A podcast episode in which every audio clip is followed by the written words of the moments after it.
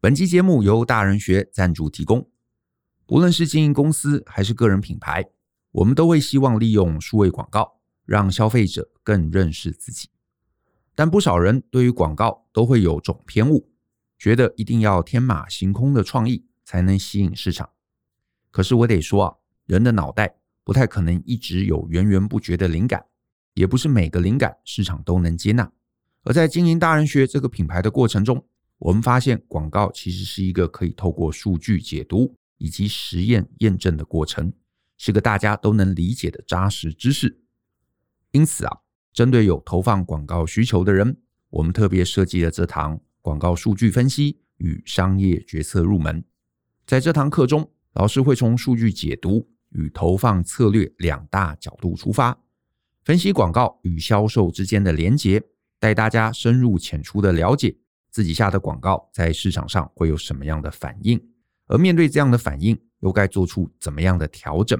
如果你希望打响知名度，卖出更多的商品与服务，或者让更多人与你产生连结，那这堂广告数据分析与商业决策入门是你绝对不该错过的好课。欢迎透过下方的说明栏观看这堂课更多的介绍。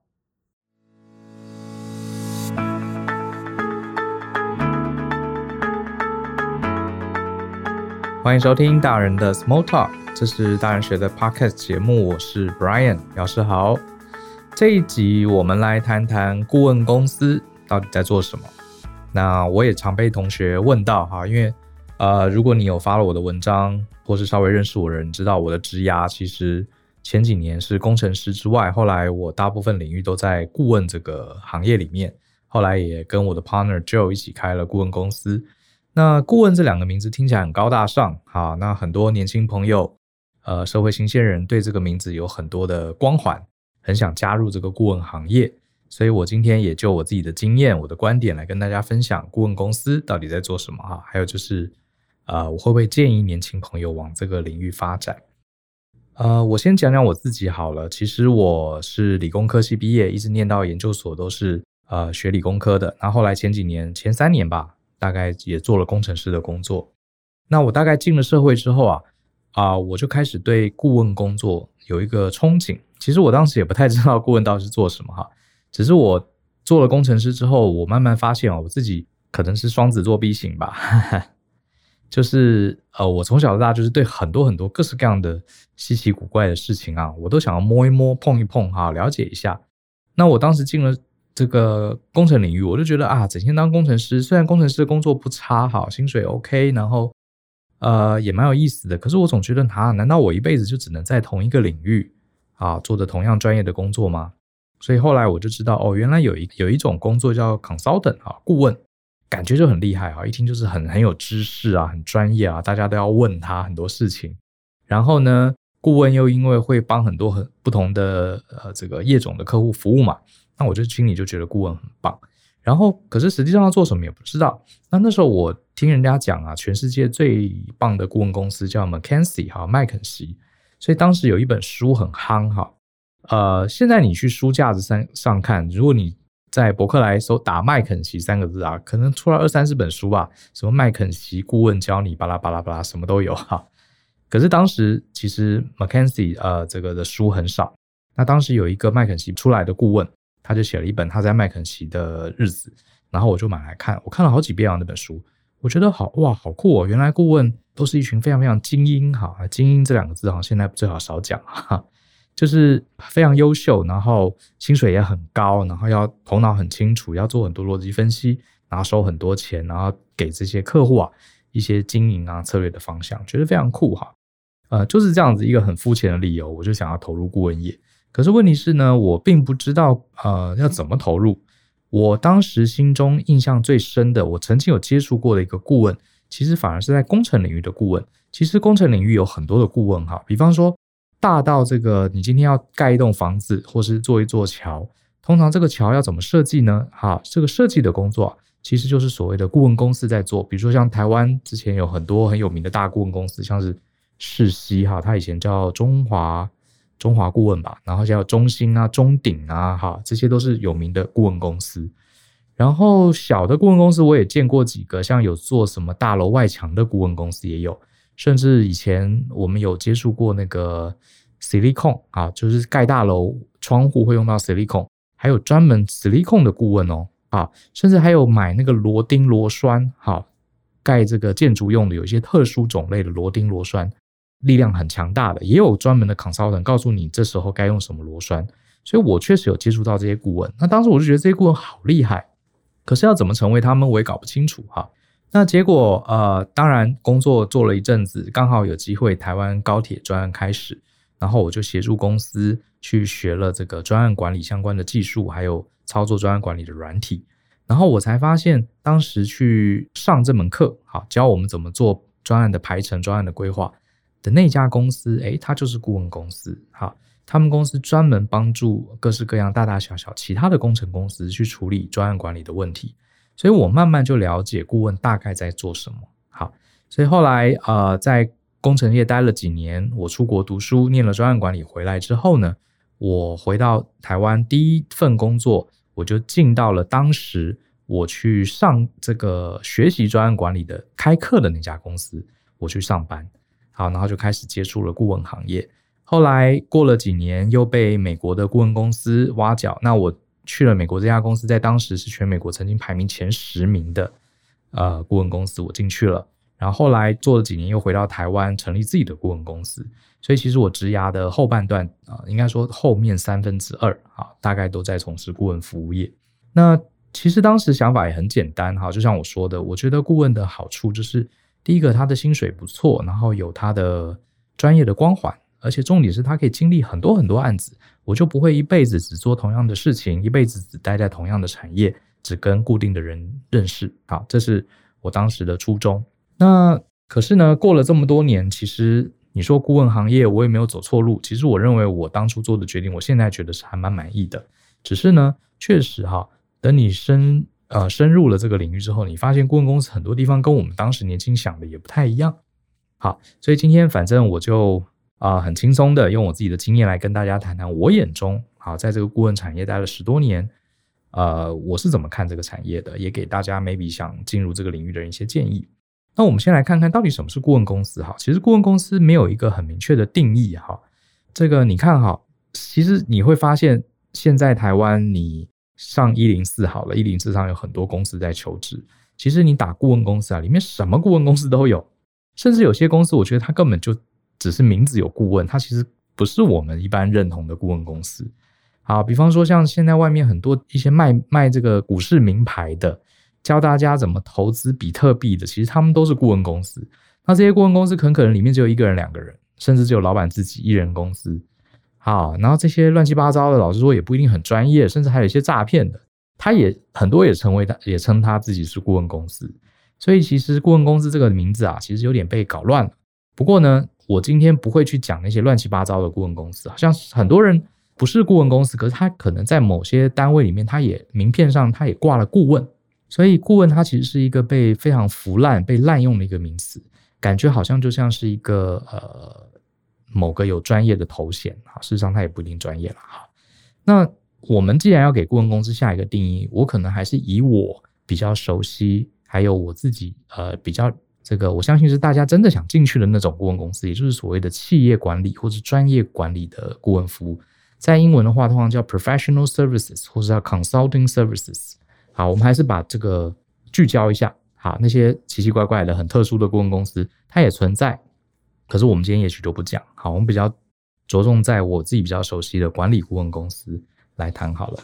那它，我认为它有几个定义啊。第一个，这种公司它怎么赚钱呢？它基本上是贩售。某个知识，或者是某个知识所呃凝聚起来的一个 service，一个服务，比方说他帮助你怎么制定经营计划啦，或是他到你的工厂去帮你导入一套系统，让你的良率可以更高啊。那他基本上呢，通常他不会真的卖你材料，也不会卖你机具设备，也有例外，好，也有例外，也有一些顾问公司是带着机具设备跟材料的。不过总之，我们找这种顾问公司，我们之所以付他钱。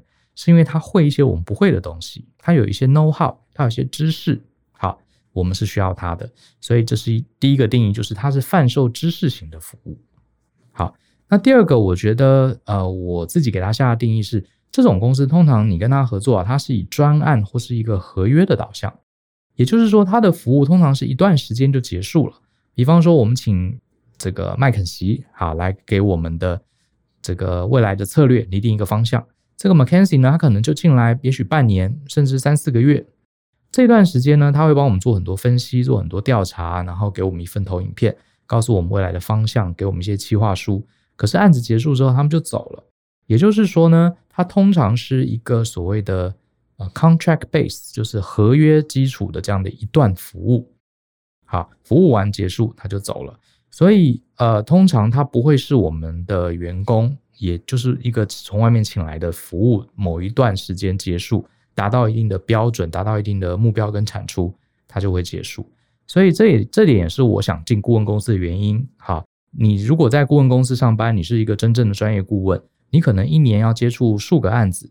好，然后每个案子结束，你又要从头来过去另外一个客户，然后解决另外一个问题。好，那当然这里面就强调一个，就有一个重点了，因为它都是 contract base，所以你在顾问公司上班，非常重视每一个专案到底有没有赚钱，到底值不值得接。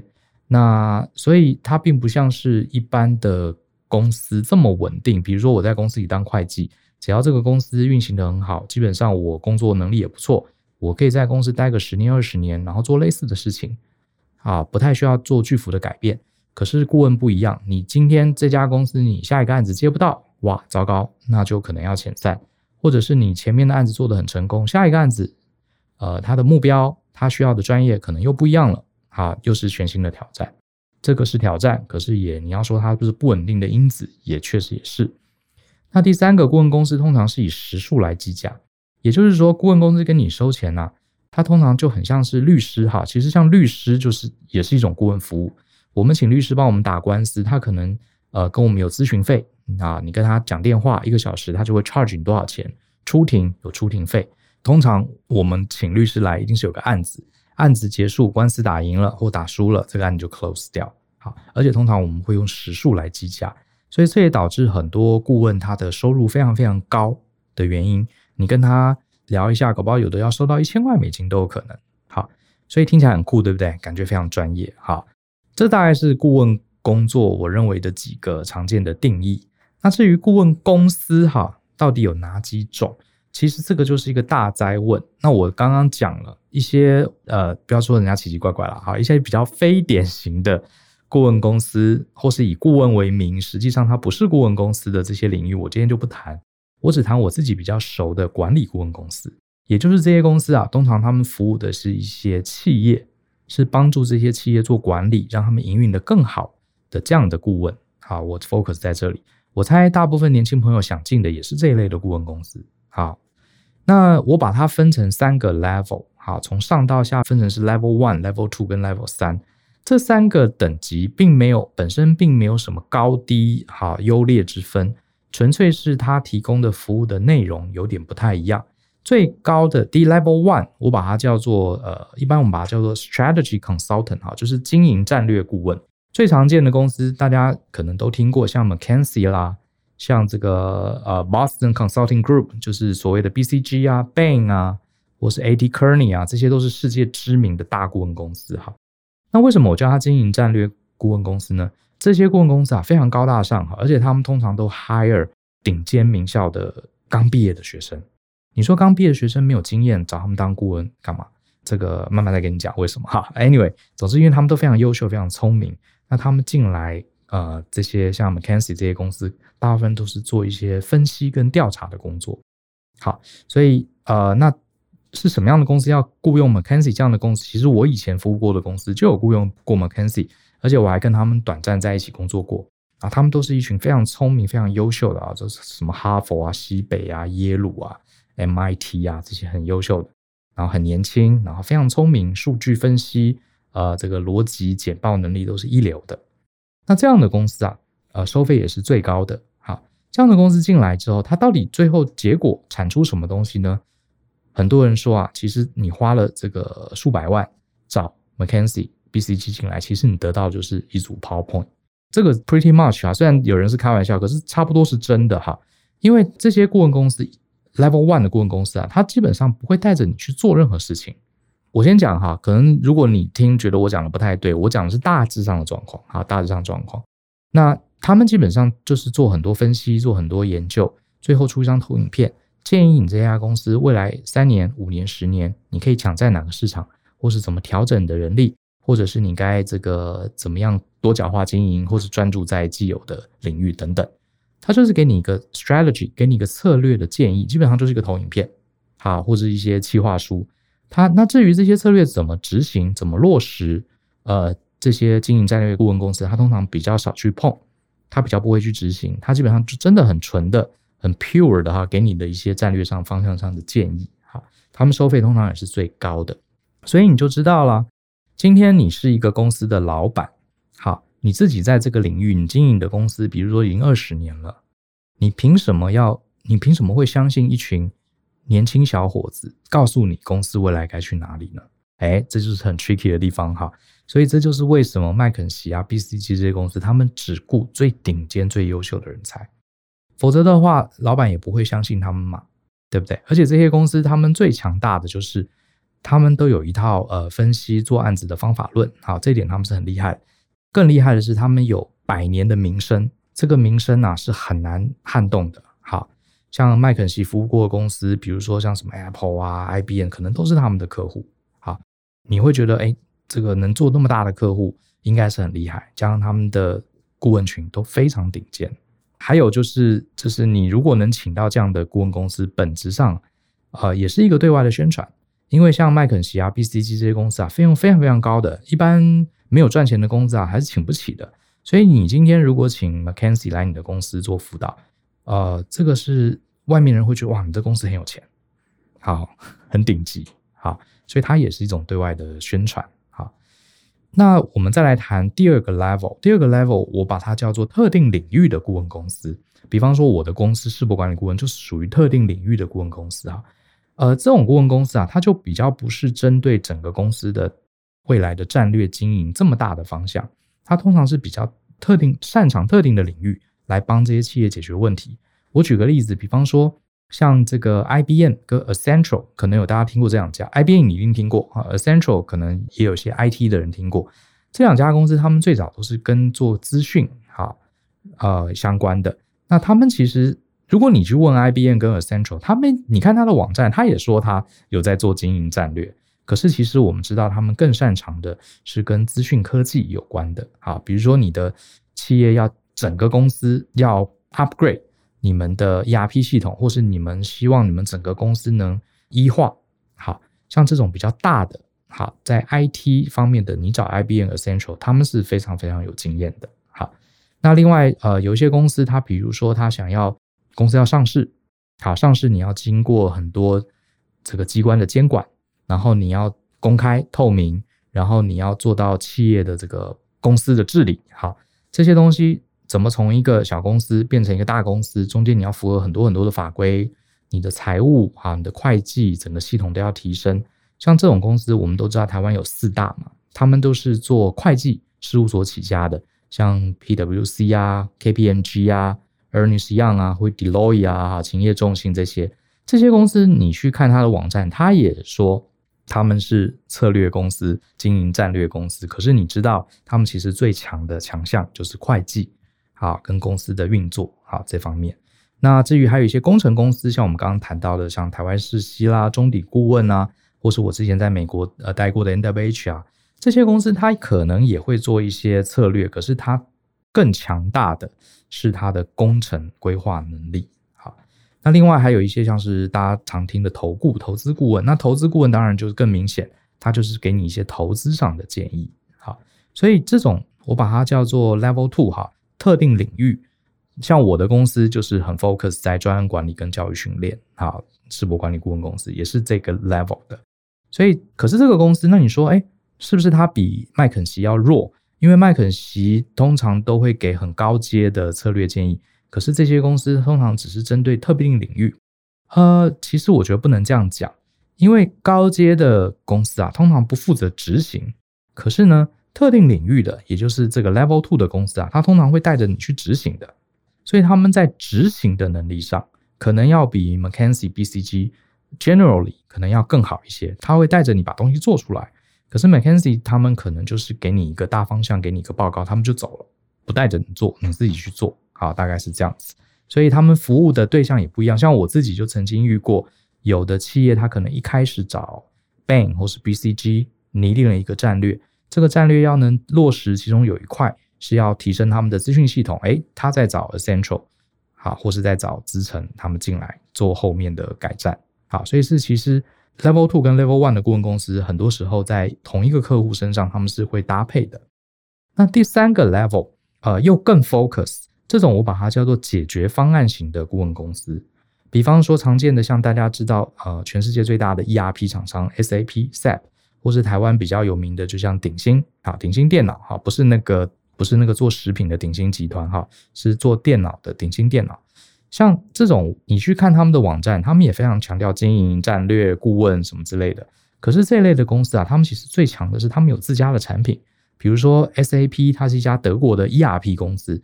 他们有自己一套很厉害的企业资源整合系统。那台湾最强的像鼎新也是很优秀，他们也有自己一套系统。那这样的公司，因为他们的目的是要卖他们家的电脑软体去客户那边。可是因为这些电脑软体啊，都是拿来管理财务啦、管理制造啦、管理人力资源啊，所以这些软体你不能卖给客户就跑了嘛，对不对？你总要帮客户做设定啊、做调教啊。呃，训练他们的人员怎么用啊，甚至这些软体还要帮他在里面去做一些客制化的报表等等。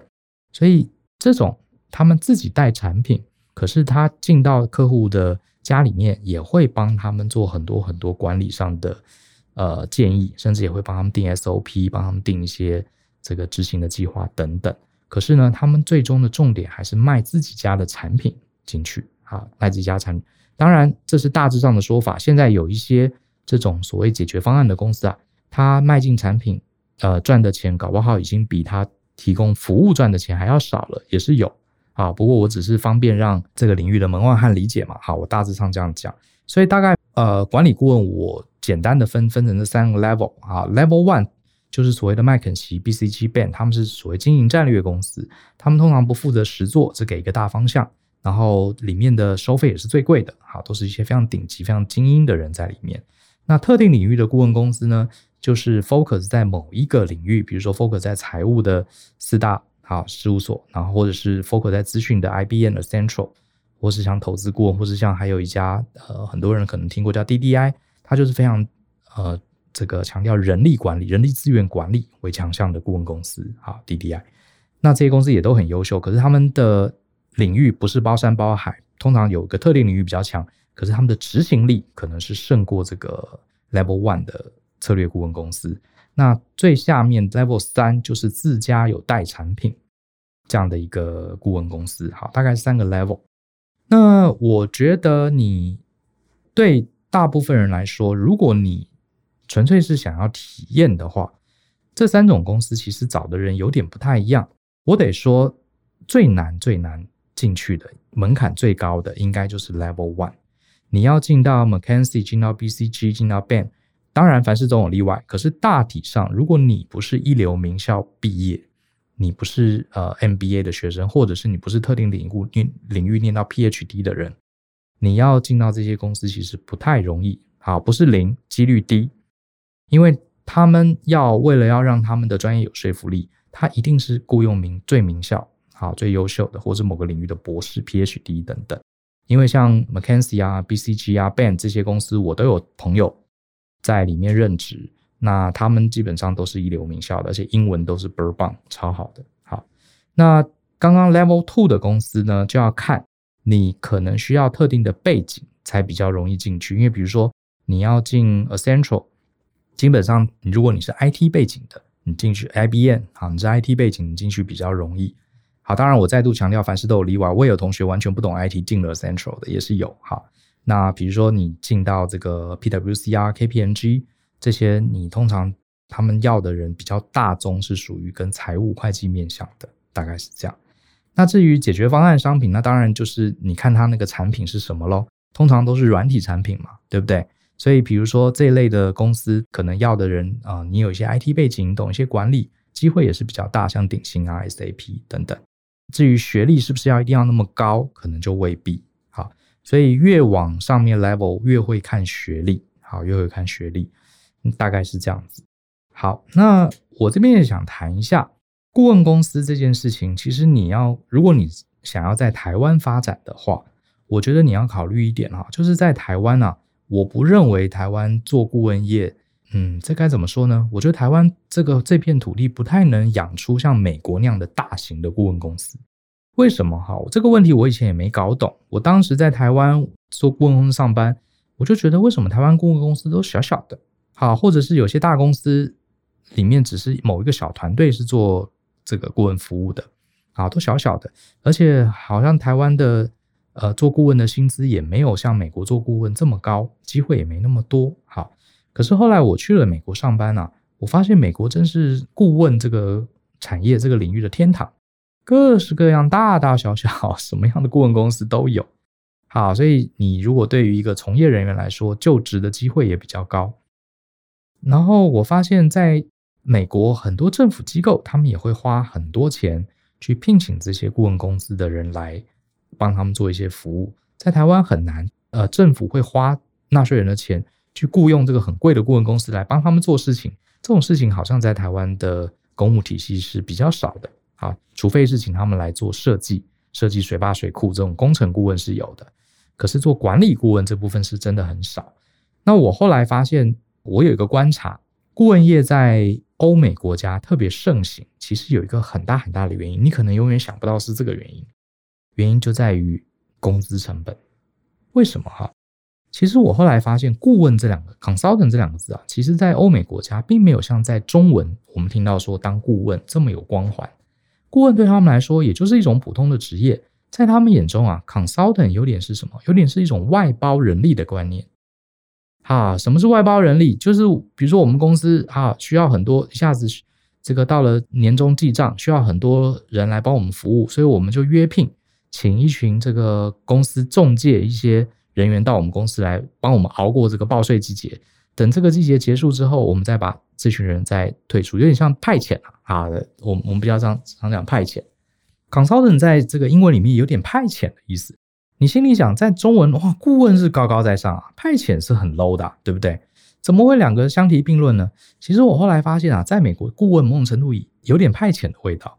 也就是说，因为在美国啊，我们都知道美国人的薪水薪资普遍是高。还不打紧，因为他们很多很多的法律啊，非常非常保障这个劳工。所以你今天如果是一个老板，你觉得有个员工不适任，你想把他开除啊，是要非常非常小心的，因为员工可能会去法院告你啦，啊，会拿很呃拿很多平常收集的证据反告你，可能一赔一下子就要赔很多很多钱。好，那所以呃加上美国的这个医疗保险，这个大家应该时有所闻啊。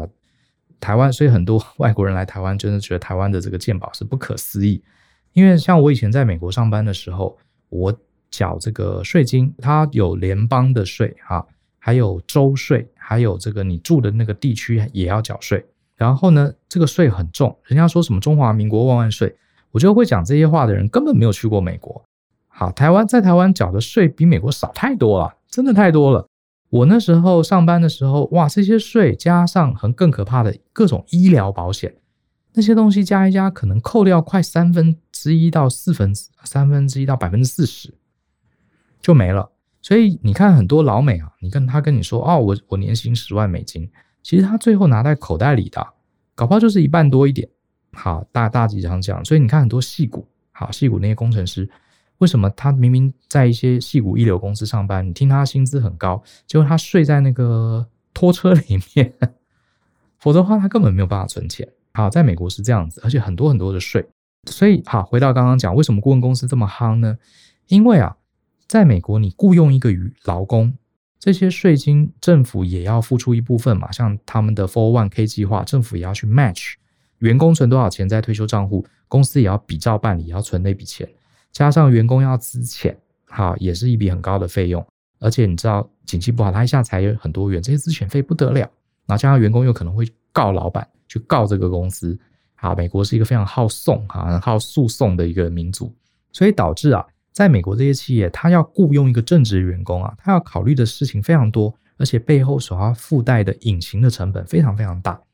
所以呢，很多美国公司啊，他宁愿怎么样？他宁愿花更贵的钱去请这个顾问来帮他处理事情啊。那这个顾问来，我跟他签半年、签一年约，哎，做完了还有工作，我再跟你签半年，再跟你签半年。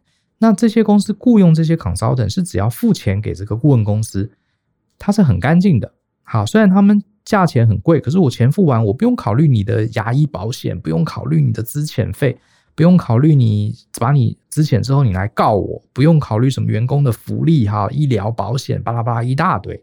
所以呢，虽然顾问每小时的平均算起来，他的时薪啊比雇佣正职员工要高，可是最后算起来，他雇主还是有赚，哈哈。所以这就是造成了在美国，你各式各样的顾问公司非常风行。像那时候我在美国遇到了一些像印度人，还有从中国大陆在那边留学生，他们好多好多都开顾问公司。你说他们开什么顾问公司？其实他就是找一批人，找一批学呃大学生，然后呢，这些学生大部分是学 IT 的，写程式的比较多。然后呢，他们认识几个客户之后，这些客户他比如说他开发一个系统，他需要很多工程师，那。这些公司会倾向于我先跟这些顾问公司买这个时数，买这些顾问的时数，然后呢，他就不要去雇正职的员工了。可是这种状况在台湾啊，不太可能发生。为什么？因为台湾的文化，台湾的种种的法令啊，我们的薪资，员工薪资相对是比较低的，所以台湾老板会觉得说，今天我急需人力，对不对？我就雇一群人，反正雇一群人的这个费用没有很高嘛。我干嘛去请外面的顾问？外面顾问太贵了。好，所以这一点是我后来真正在美国工作了好几年，我慢慢去观察，终于解开我的疑惑。所以很多人说这个台湾的顾问业发展不起来，是因为台湾人不尊重专业，呃，或是台湾没有人才。我觉得这两个也有啊，也因素也存在。可是我认为更 hardcore 的一个原因其实是薪资结构，啊，是薪资结构。所以你在台湾要进到顾问公司啊，确实跟美国相比比较不容易。在美国好多好多人，你也觉得他没什么专业，不怎么样，他也在顾问公司上班。好，真的是这样子。那在台湾真的不容易，在台湾你就相，可是相对的哈，你真的要讲，我觉得在台湾能在顾问公司继续做做的不错的，我认为他的平均素质其实通常不差。好，所以是看你怎么想。好，门槛高，可是进去难，可是门槛高，里面的人也比较优秀。那美国的顾问就参差不齐啦啊，大顾问当然有非常非常优秀顶尖的，也有一些呃比较小的，其实它只是一个，你可以把它想象成一个比较高阶的约聘人力，你可以这样想啊。美国很多顾问其实就是约聘人力公司，就送人进去就对了啊，大概是这样的状况，跟大家分享一下。然后呢，呃，当然进顾问公司有很多好处，我还是蛮鼓励年轻人，如果你对于顾问公司有些向往。你可以努力去试试看啊，依照你个人的能力、性向，像你要进 Level One，我非常鼓励你啊，Level Two、Level 三也都是顾问公司。我觉得它的好处是几个啊，你在里面可以学到非常非常多东西。第一个，当然你会让你的特定专业更深化，比方说你今天进到 SAP 啊，比如说你在公司里面你会使用 ERP 系统，对不对？你也会用，好，这些会计系统你可能大概也会用。可是今天你变成顶薪或是 SAP 的顾问。哦，你这不是会用而已啊，你要非常会用，而且你还要知道背后的原理，而且你还要能有这个当老师、当顾问的等级啊，否则的话，人家怎么愿意付钱？所以你像我当时在呃进到了这个专案管理顾问公司的时候，以前这些软体我会用，等我进了顾问公司不行啊，我不是光会用啊，我还要能了解它背后的原理，我还要能排除奇奇怪怪的问题，我还要这个针对客户他不懂的地方，我还要想办法教学让他懂，我还要能做很多很多文件。所以你必须要练得更扎实啊，练得更扎实，所以你特定专业能力就可以学习到更深。再来，你的分析能力要很强，因为客户很多问题啊都是呃没来由的，而且可能你的资讯非常非常乱，所以你的逻辑分析要很强。你要把这些客户给你丢给你的一大堆讯息整理成很清楚的资讯，而且要界定到底问题的核心点在哪里，等于是抓重点的能力非常非常重要。好，这是一个顾问一定要训练的。那逻辑思考就不用讲了。你今天要做个简报，做顾问的时候常常在做简报，哈，家常便饭。你要怎么把一些复杂的问题很简单的切成两点三点，让客户一听就懂？哈，这个沟通逻辑思考能力都非常重要。简报表达啦这些啊都非常关键。再来呢，还有一些小事情，比如说做文件。哦，我自己在顾问公司受到最大的训练之一就是做文件。像呃，我在美国的顾问公司，你会发现顾问公司通常对你做的文件要求非常严格。你的投影片要符合一定的格式，你的文件好要怎么样换行，然后要怎么描述，而且文字还有一个结构，比如说用金字塔描述，要先讲结论，再把它分析成三个重点，要符合 MISI 法则，好，就是三点彼此之间是独立，而且不能重叠，不能遗漏等等。然后文件都要弄得漂漂亮亮，而且要非常简洁，不要贴一堆花稿、一堆动画投影片都不要，可是它很干净、很简洁。为什么？因为老实讲，顾问啊，最后产出来的东西就是一堆文件跟投影片。如果你这个东西文件、投影片做的跟那个客户家的员工做的一样烂烂鸟鸟的，然后他每他每年还付你这个几十万、几百万，那这个钱对不对？你赚的心安吗？赚不心。所以文件变得非常非常重要哈。要做得很漂亮、很清楚，哈，然后也非常有逻辑。然后呢，当顾问啊，各位很多人都以为当顾问我就专注在专业就好了，其实错。各位，顾问公司通常没有人是专职做业务的。为什么？比如说你今天是一家电商，或是你是卖你是汽车公司，里面一定有业务，对不对？要负责卖车子呀，或是你是这个做这个房屋中介的，对不对？你要去跑业务啊，要去卖这些东西。可是顾问行业通常没有一个人叫做业务，为什么？因为顾问卖的就是他们的知识，除非你就是那个有知识的人，否则的话，你要怎么解释你知识的价值？对不对？今天我是一个卖车子的业务，我不需要知道怎么做汽车啊，我只要知道这个车子的特色在哪里，对不对？好处在哪里？我读一读这些资料，上一些课，我就可以去卖这个车子。虽然这个车子我完全不知道它是怎么做出来的，可是那不重要。可是顾问服务不一样，你必须得靠自己的能力去卖。今天我做专案管理顾问服务，我从外面找一个 sales，他根本不懂专案管理，就算我把所有的文件讲给他听，他也没有做过，他要怎么样让人家信服？我们这些顾问是真的能解决管理问题的。好，所以通常有一个很特别的地方，就是你做顾问，你本身就要有销售能力，因为你卖的东西就在你脑子里，别人没办法帮你卖啊，所以你自己得去卖。所以我自己当时做顾问的时候，我才发现，一开始我很痛苦。我想说，做顾问不是就是很专业吗？人家有问题，我们帮他解决。怎么我还要一天晚去简报，还要去报价，哈，还要去，有时候甚至还要陪客户吃饭，还要去说服他，哈，还要去跟其他的这个厂商去竞争，哈，去谈价格，怎么会那么 low 呢？后来我才发现，学会业务能力，反而是我当顾问最大最大的收获。好，那这个跟大家讲一个心理准备，好，所以我觉得我后来能当讲师，哈，我这个。呃，教大家怎么沟通表达，其实都是那时候训练出来的。另外还有一点非常重要，你会学会很多职场政治。你想想看就知道，顾问通常都是在别人家工作，你被派去这个客户那边。像我之前去银行，去这个台湾的前几大的上市上柜公司去金源代工厂，人家是几万人的公司，我一个人进去要修正、修改、优化他们既有的管理系统，你觉得里面的员工会很欢迎我们吗？而且你一进去，说不定有 A 是一个 A 的主管叫我们进来，搞不好 B 主管根本就很反对我们顾问进来。所以这里面牵涉到很多的职场政治，你必须要非常懂得阅读空气，非常懂得分析局势。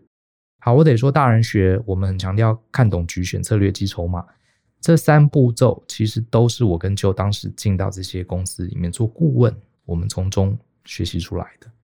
那所以我觉得这几点是。非常非常值得你去顾问公司历练。另外还有一些像是你会遇到很多很多很聪明很优秀的人，好，然后你会接触呃很多很不同的产业。就像我刚刚讲的，有些人十年二十年都在同一个领域上班，知道的事情就是那些，认识人就是固定那些人。可是顾问不是，好像我自己投入顾问领域，我很年轻的时候就接触，我帮医院做过顾问服务，我帮牙医诊所做过顾问服务。我帮晶圆代工厂、大型软体公司、系统整合商，甚至呃服务业，甚至像是呃流通业，好，这些公司我都做过顾问辅导。政府机构，美国的政府机构我也做过辅导哈，纽约市环保署。那你就会很很年轻的时候，你就看遍了所有的产业，也看遍了他们之间的一些呃商业模式，这个是非常好的一个养分。好，然后你还有机会接触大老板，因为像比如说。我当时是顾问，啊，只有二三二十岁，三十出头。可是我们派到公司，我很可能跟对方的 CIO、CEO、CFO 直接对他们做简报，或者跟他们一起开会。啊，他们自己公司的员工二十几岁的人，可能在里面待了好几年，都还没有机会跟 CEO 讲话。诶，可是我有机会，啊，这也是一个优点。那另外，当然就是你是好的顾问公司出来的时候，人家会对你另眼相看，这是专业的光环。好，不过呢，凡是有优点嘛，就有缺点嘛，对不对？这个缺点、优点，呃，我今天简单讲一下好了。好，刚刚讲了有很多政治斗争，呃，有些时候你会背锅。哈哈，有些时候你会背锅。那还有就是说，对我们个人来说啊，如果你没有真实的做过其他产业历练，你一辈子都待在顾问公司啊，也会有一个盲点。也就是说，你很可能会变成一个说的一口好管理，可是实际上都没有做过的人。哈，这是很危险的一点。所以我也觉得像这样子哈，我这样跟大家分享一下，像我的很多朋友，他们在 McKinsey，在 BCG，他们通常有个习惯就是待不会超过三年。为什么呢？因为他们觉得说。在里面对年轻人来说是一个很好的磨练，可是你如果一直在里面待太久，很可能在职场，在整个职场上，人家就会认为你是一个光说，可是却没有实际经验的人。好，所以他们通常会换个产业，甚至有有的朋友他们直接跑到工厂里面去做厂长。好，第一手，把理论跟实务做一个整合。好，比较容易做顾问公司待太久，如果你没有刻意去培养自己的话，很可能会变得说说的一口好管理，好，却什么都不会做的人。那另外呢，如果你待在顾问领域啊，通常要晋要晋升，可能比较难一点。怎么说呢？因为顾问公司里面，大家很多人都是平起平坐，它并不是一个你年资到了你就会往上升。因为顾问行业里面大家都很优秀，然后位置也很少，所以竞争很激烈，甚至你可能需要一些政治手腕，或是你的业务能力要很强，啊，你比较容易往上升。不过我猜在很多类似的行业，大概也都是这样吧。好，那还有就是。呃，如果你是待在刚刚讲的 Level 三那种解决方案的公司，你待太久，很有可能是你就只懂你那家公司的产品，这家公司产品以外的东西你可能都不会。就是你虽然是一个领域的专家，可是这个领域非常非常的小，非常非常的窄。你离开这个领域，你可能也没地方去了，哈，会有这样的问题。呃，我就像举个例子好了，像我年轻的时候遇到的，我第一个很佩服的顾问，他其实是一家。这个做 silicon 的公司的顾问，那你知道全世界做 silicon 就是那几家，他是其中一家的 consultant。如果今天有一天他离开这家公司，他可能能去的地方其实不多，因为这个世界上有多少人会需要这么懂 silicon 的人？可能就是那几家公司嘛，对不对？你离开了一家，你你你大概也是另外两家可以去吧，也许是这样。所以它可能发展的会比较窄啊，发展会比较窄。可是窄不一定不好，如果你在里面生根，当然就是。呃，也不错，这当然就是一体两面啊，一体两面。所以呢，总结一下哈，其实我还有很多准备了没讲哈，我以后有机会，如果大家对这个议题有兴趣哈，你在下面留言告诉我你还想听什么，我可以下次再分析。如果都没留留言，那我就想这个这个议题可能太无聊了，好，那我也许下次讲别的更有趣的东西。所以我是建议大家啊，如果你很年轻，你对顾问业有个憧憬，可以去试试看，好，可以去试试看，那尽量去试。那如果可是不一定说一定要进这个 Level One 的，像 McKinsey，好，那些它可能有一些先天条件，门槛是比较高。你进 Level Two、Level 三，其实也都是很好的顾问公司。像我自己就没有进过 Level One，好，我自己就没有进过 Level One。可是我我的在美国的工作大概是介于 Level One 到 Level Two 之间，好，大概是这样。我觉得我也学到了这些，我也得到这些好处跟优点。那如果你真的进去了，在过程中你你要有心理准备哈，去顾问公司就是像海绵一样疯狂学习。好，疯狂学，努力去学，而且你不要去限制我只学什么东西，因为你既然进了顾问行业，你就是要帮人家解决问题。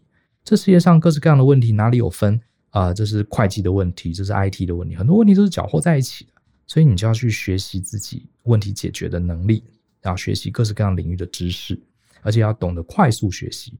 比方说，像我当时进到制造业，我从来没有去过模具工厂，可是我在大概在三天之内，我大概就抓到。一个制作模具的工厂，它的管理重点是什么？你要有这种能力。好，然后呢，如果你进不了顾问公司，其实你也不用太难过，因为呢，顾问他本质上我刚刚讲过，就是贩售知识的人。如果你今天在公司里面，你找到一块专长，好，你好好去深耕，成为这一类领域的专家，说不定有可能你年轻的时候没有进顾问公司，可是你年纪大一点，比如说你累积到三十五岁、四十岁、五十岁。你对某一个领域特别强，说不定你反而可以独立出来当一个专业的顾问。我举个例子啊，之前我就听到一个前辈，他是他好像是台电的员工吧，所以是公务员。可是他非常用功，非常努力，他是负责核电厂的，他对核电厂的整个系统啊，背后的一些原理啊，非常非常了解。所以后来呢，他呃退休之后，反而好多好多公司，甚至一些国外的公司找他来当顾问，啊，给他很高的薪水。那你说核电厂现在不是大家都反核吗？全世界都反核。诶，可是你注意哦，反核是不是要把核电厂拆掉，要把核电厂除役？请问谁最会拆核电厂？啊，就是懂得盖核电厂的人啊，那就是他。所以他案子接都接不完，反而是五十岁之后，他成为一个非常优秀的顾问。好，所以讲来讲去呢，顾问这个行业很有意思，可是关键说到底还是在你能不能帮人家解决问题，你有没有足够的专业可以提供你有价值的服务。